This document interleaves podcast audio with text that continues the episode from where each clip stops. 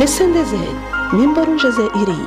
نسلط فيه الضوء على مواضيع تفيدكم في تطوير سلوك حياتكم اليومي وتجعلها أفضل. حلقتنا لليوم بعنوان خطوات بسيطة تجعلك سعيدا. من منا لا يبحث عن السعادة؟ من منا لا يريد أن يعيش سعيدا؟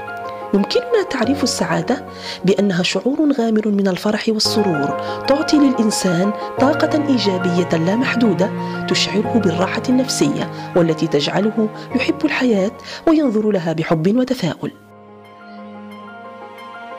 فكل إنسان يسعى للحصول على السعادة وفي سبيل ذلك قد يبذل الكثير من الجهد ويجرب الكثير من الأشياء حتى يصل إلى ما يعتبره مصدرا للشعور بالسعادة ويختلف مفهوم هذا الشعور من إنسان لآخر بحسب ثقافته وشخصيته ومعتقداته. فبينما يجد البعض سعادته في جمع المال وامتلاك الأشياء يجد البعض الآخر السعادة في العطاء والمنح أو المكانة الاجتماعية أو التفوق المهني والعملي والفني. فلكل إنسان بغيته ووجهة نظره الخاصة في هذا الشعور المحبب الذي يسميه الناس السعادة. لكن السعادة الحقيقية للإنسان تكمن في أن يشكر الله كل يوم. فالناس تبحث عن السعادة أما السعادة تبحث عن من يستحقها. ولتكون أنت الشخص الذي يستحق السعادة عليك ألا تبحث عنها بعيدا لأنها بداخلك. فأنت من تقوم بتحديد السعادة أو الحزن بأفكارك الخاصة فلا بد أن يكون إحساسك إيجابيا مهما كانت الظروف ومهما كانت التحديات ومهما كان المؤثر الخارجي. فإذا لم يكن الهدف الذي تحققه هو هدفك الشخصي فلن تنال السعادة عند تحقيقه. كن قنوعا. فالقناعة أهم أسباب السعادة لأنها تجعلك ترى الحياة جميلة. فأكثر الناس قدرة على إسعاد أنفسهم هم من ينظرون إلى ما في أيديهم وليس إلى ما في ما في أيدي الآخرين. لأن السعادة تبدو ضئيلة عندما نحملها بأيدينا الصغيرة لكن عندما نتعلم كيف نشارك بها ستدرك كم هي كبيرة وثمينة. يقولون أننا لا نفهم الحياة. نعم. الحياة لا تفهم ولكنها تعاش لحظة بلحظة. فلا تهدرها بالأسئلة وعشها بسعادة.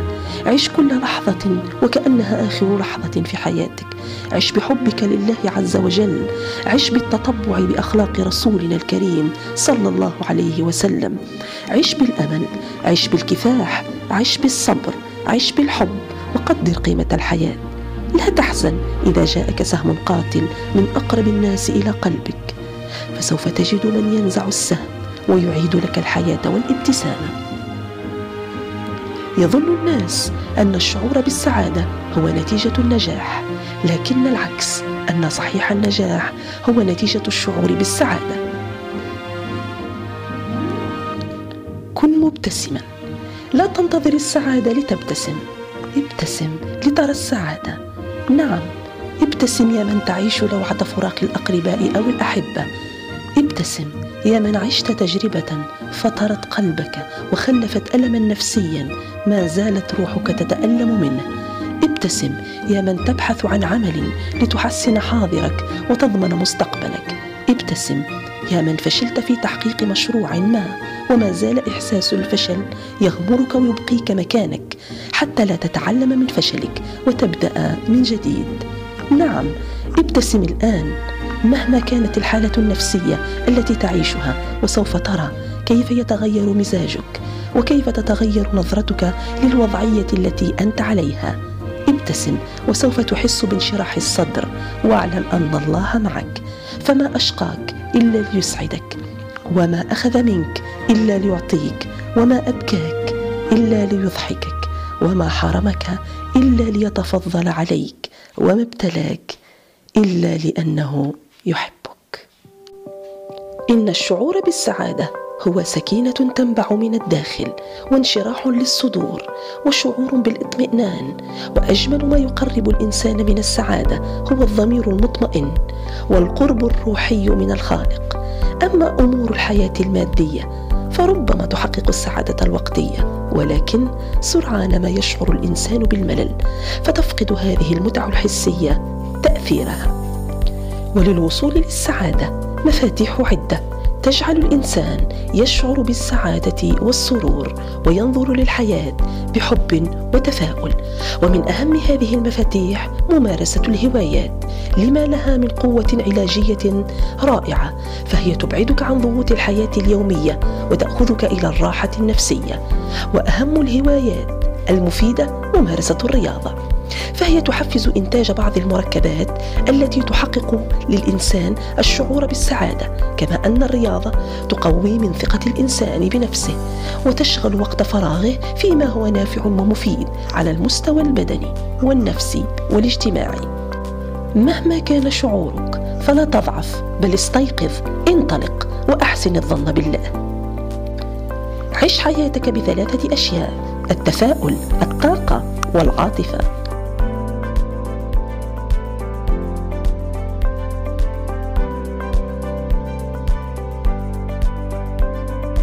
ما يعتقده الآخرون عنك لا علاقة لك به. فلا تحاول أن تكون عند حسن ظنهم بك. وتذكر دائما بأن إرضاء الناس غاية لا تدرك. خصص وقتا للغذاء الروحي كالاستغفار الصلاة وتلاوة القرآن. لا تأخذ جميع الأمور بجدية وكن سلسا وعقلانيا. سافر وقم بمغامرة جديدة فالسفر يخلصك من ضغوطات الحياة اليومية وهمومها. ممارسة بعض الأعمال التي تساعدك على التأمل وتريح الأعصاب مثل البستنة وتربية الحيوانات فهي أعمال تحقق للإنسان الاستقرار النفسي والسعادة. عندما تستيقظ في الصباح وأنت على قيد الحياة فعليك أن تحمد الله على ذلك فمن الأمور التي تحقق للإنسان السعادة النظر بتمعن إلى ما لديه بالفعل وأن يشكر الله على نعمه ويشعر بالرضا والاكتفاء. فالكثير من النعم قد لا يدرك الإنسان قيمتها إلا بعد أن يفقدها.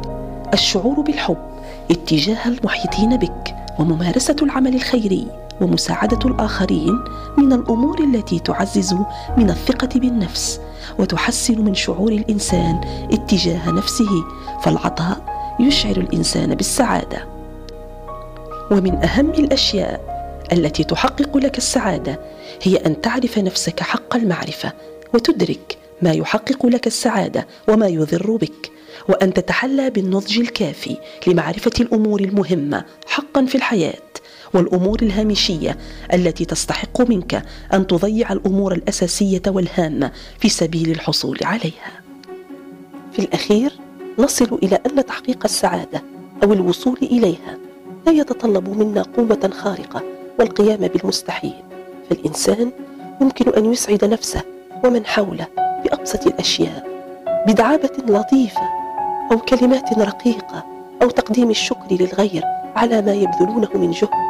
أو إشعارهم بأنك معهم وتحس بهم أو الخروج إلى الأماكن التي تحبها وزيارة أشخاص تشعر معهم بالأمان والمودة أو سماع أغنية لطيفة.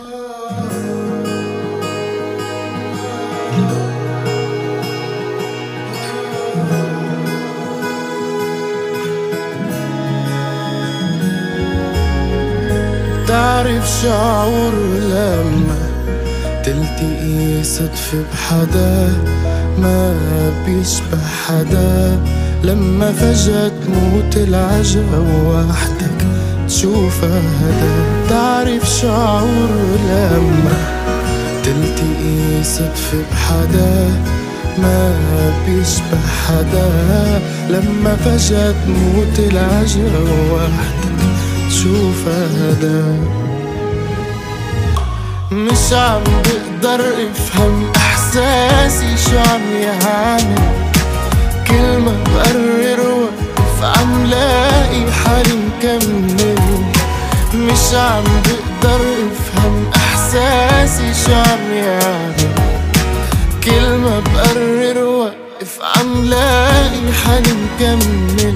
حالة ضياع إحساسي بده يرحل فيني قله